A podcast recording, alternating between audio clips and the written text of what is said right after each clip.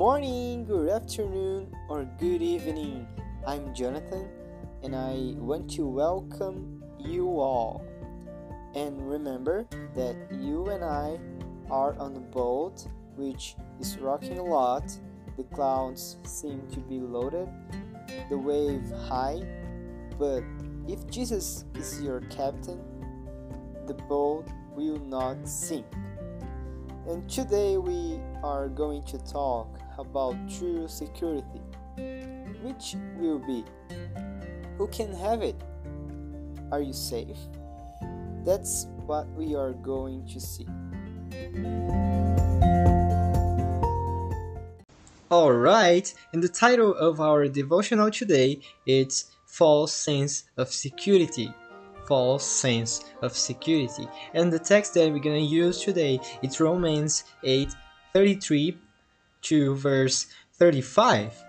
And uh, I'm to read Who will try to accuse God's elect? It is God who justifies them. Who will condemn them? It is Christ Jesus who died, or rather, who rose from the dead, who is who is on the right hand of God, and who also intercedes for intercedes for us. Who will separate us from the love of Christ? Shall tribulation, or distress, or passion, or famine, or nakedness, or danger, or sword? So it's a lot of questions. Oh, let's pray. Oh God, we thank you for everything that you have done in our life. Uh, and we ask you to speak with us through your word and talk to us what we need to uh, change in our life, what we need to uh, add in our life. Help us to understand what you want to speak with us today. Help us to do what we need to do for your glory. In Jesus' name, Amen.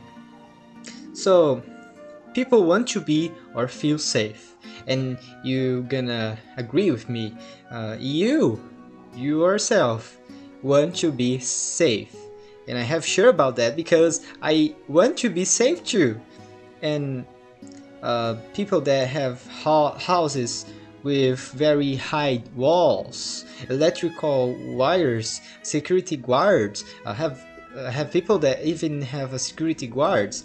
They're they are rich ones. So uh, angry dogs have a lot of people that have angry dogs. Why? Because they want to be uh, safe or feel safe, and that's not a problem. I'm gonna bring to you three places in the world uh, it's classified as a protect or safe in the world. And the first one is Area 51 in USA.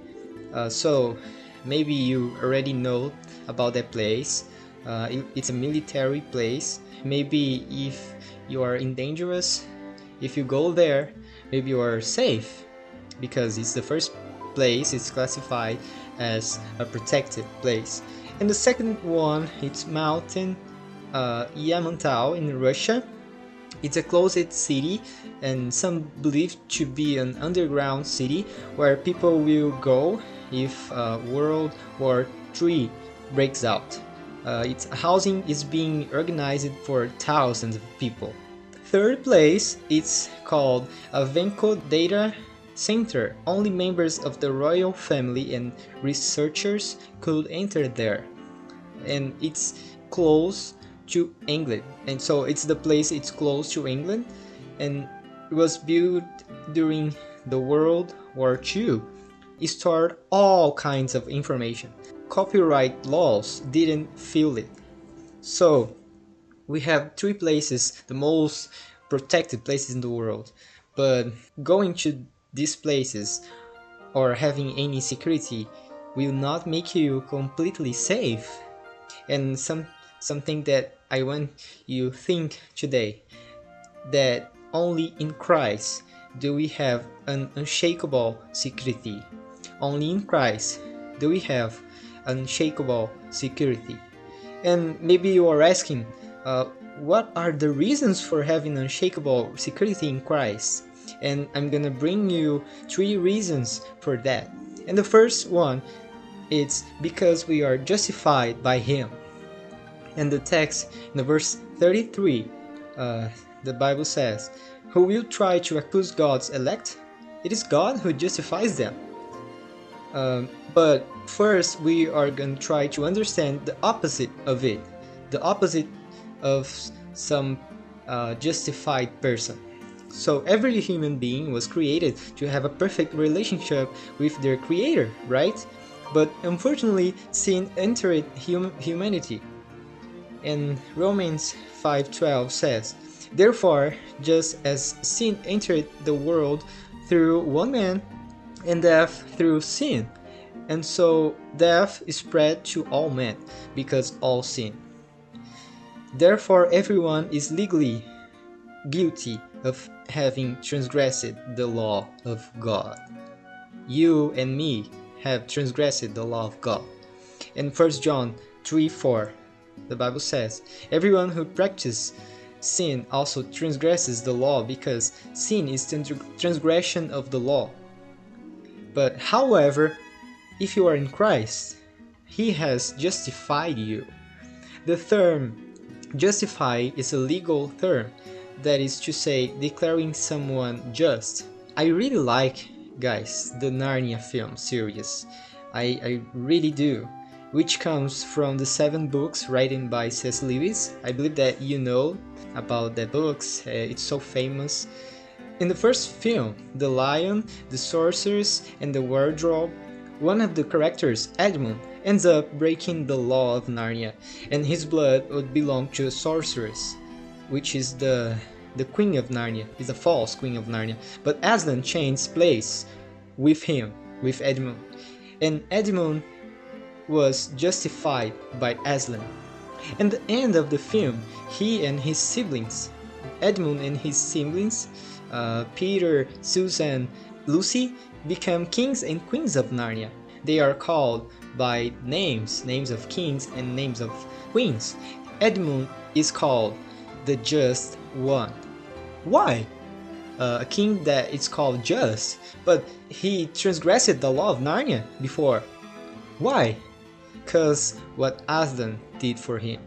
So it's a great example for uh, us about the what Jesus uh, did for us in the cross. No one can accuse you anymore. Satan, the accuser, was defeated by Christ on the cross. So we can have unshakable security because before God we are no longer guilty. But the second reason that I'm gonna bring to you today it's because we are saved by Him. In the verse 34, the scriptures say, Who will condemn them? It is Christ Jesus who died, or rather, who rose from the dead, who is at the right hand of God, and who also intercedes for us. If we are sinners, unfortunately, sin has consequence. The death. In Romans 6:43, we see that in the part A of the, the verse, uh, for the wage of sin is death. And unfortunately, the end for those condemned by God because of sin is tragic, is horrible, with no return. Also, we see that in the future, uh, in the book of Revelation, that talks about future, and for that people, the unbelievers that reject Jesus' sacrifice, so we're gonna see what gonna happen with that people. Chapter 20 of Revelation, verse 12 to 15. I also saw the dead the great and small, standing before the throne. Then the books were opened. Is still another book, the book of life, was opened, and the dead were judged according to their works, according what was writing in the books. He gave the sea to the dead who were in it.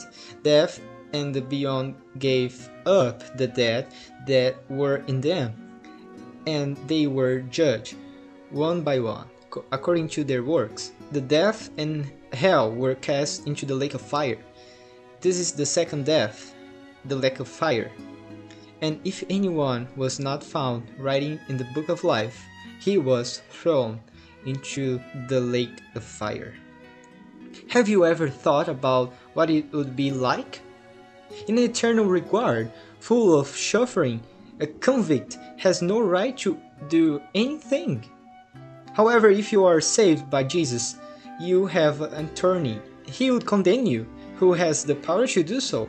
But for him, we are free from the statement. He is now on our side. You are totally free from the statement forever. Jesus died and rose to save you. God Himself took the initiative, free from all eternal consequence.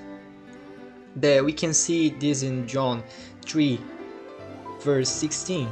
God, for God so loved the world that He gave His only begotten Son, that whosoever believeth in Him should not perish but have a everlasting life. It is said that excellent swimmer had the habit of running in the water and wetting only the big toe before any dive.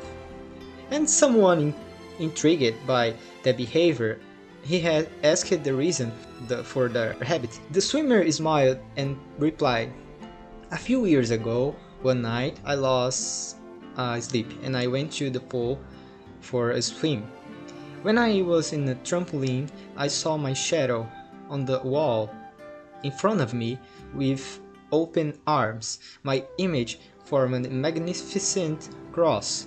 Instead of jumping, I just stood there, looking at the beautiful picture. At the moment, I thought of the cross of Christ and its meaning. I was not Christian, but as a child, I learned that Jesus had died to save us. I sat on the trampoline while those teachings come to my mind I don't know how long I stood there, but in the end, I was at peace with God. I got off the trampoline and decided to just take a nice bath. When, to my astonishment, I discovered that the pool had been emptied that afternoon. That night, the cross of Christ saved me twice from the physical death and from the spiritual death. That's why I wet my big toe before jumping. So, like the swimmer, we were saved by Jesus. We are now free from condemnation forever. And the Romans 8 verse 1 said the Bible says, uh, there is therefore now no condemnation for those who are in Christ Jesus. But I have a third reason for why we have unshakable security in Christ. And the third is because we are inseparable from his love. In the first 35, we see that who shall separate us from the love of Christ? Shall tribulation, or distress, or persecution, or famine, or nakedness, or danger, or sword? The wicked, those who reject Christ as the only and sufficient Savior, will be separate from God forever. And the word death means separation. They are already separated in this life. That's so sad and they will be able to separate definitively. A person who does not have Christ as a savior is certainly the most insecure person there is. But once saved, nothing can further separate us from his love. When we use the word nothing, sometimes we can some distrust, but if God says so, it's nothing at all. But what could separate us from from him. It's a, a assumption that would be tribulation, Paul says, or anguish, or persecution, or hunger, or nudity, or danger, or sword. Uh, sword is another word to death. So in some verse uh, after, Paul says in the verse 38 and 39, For I am convinced that neither death, nor life, nor angels, nor principalities, nor things present, nor things to come, nor powers, neither height, nor depth, nor any other creature will be able to separate us from the love of God, which is in Christ Jesus our Lord. Not even time, or events, or space, or any being, include ourselves, can separate us from Christ. We have another example in John chapter 10, uh, verse 28 to 30 uh, i give you eternal life here is jesus saying I, I give you eternal life they will never perish and no one will pluck them out of my hand What my Father has given me is greater than anything, and no one can snatch it out of the Father's hand. I and the Father are one. So, absolutely nothing can further separate us from His love. That's why we can be safe forever, and because of His great love, a sublime one. I have uh, some hymn that I heard a few months ago, one of my favorite songs, hymns now, and it's called Sublime Love. The lyrics, it's love of God, which the lyre will not translate. Greater than the sea, greater than the sky, no one will ever understand. If the sea is transformed into ink, and the sky is also transformed into paper, and the adieu pen glides, saying that this love contains, it would put an end to the great sea that this love describes. So it's a, a great love that Christ have for us, and we are not separate anymore from him. To conclude, maybe you haven't been saved by Jesus yet and you need to make that decision, yes or no. You need to repent of your sins and put all your faith in Jesus. Believe that he died and rose again to save you. And he will save you right now. Don't put off making that decision tomorrow. Don't have a false sense of security like the unbelievers. Now, if you have already been saved by Jesus, I'm gonna talk to you now. There are so many people who are so afraid right now. Fear of death, of what will happen, going to pharmacies to buy medicine to take away the fear. Seeking to the drugs to take away the guilty, far from God, with an emptiness that size of the universe. But if you are in Christ, you are truly safe forever. There's nothing to fear anymore. I recently heard hymn at a music conference in the Baptist Regular Seminary in the South, here in Brazil, called Don't Be Afraid, and I will try to read the lyrics to you. That song it's from Mac Lynch, and it's it's like that. When deep waters curse around you and fears replace faith, when the flood would seem to overwhelm God's promises, of grace. When the fires seem overtaken and all seems torn and tossed, trust his word truly, listen, hear him say, All is not lost. Don't be afraid, don't be afraid. I have redeemed you, you are mine, don't be afraid. And repeat, and don't be afraid, don't be afraid. You are a precious child to me, don't be afraid. And I am with you through the waters, I'm with you through the flood. They never overwhelm you. I have bought you with my blood. Even though you walk through fire, I will go with you all the way. I'm your Savior. Truly listen, hear me say. These words I say don't be afraid. So, if you are in Christ, you don't have any reasons to be afraid. You have unshakable security in Christ. If you are in Jesus, you don't have a false sense of security. Uh, I have a lot of people that have, uh, like like I said in the beginning, a house with very high walls, electric electrical wires, security guards, uh, angry dog them houses but they are insecure because this security it's in jesus. So if you don't accept jesus yet you need to do that decision after this episode. That's the challenge for you. And if you are in christ already uh, rest in jesus promises to you. Trust in him in your daily life because he has redeemed you. And be grateful for such great security. And praise him. Make your life a song of praise to god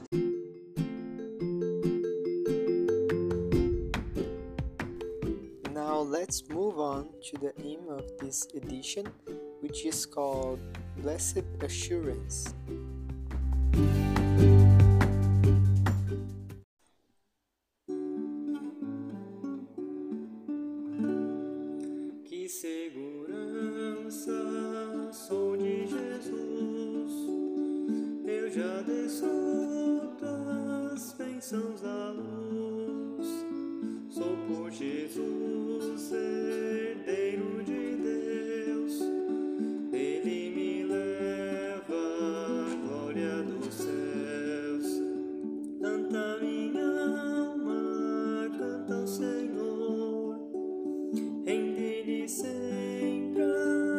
de louvor. Canta minha alma, canta ao Senhor. Em dele sempre ardente louvor.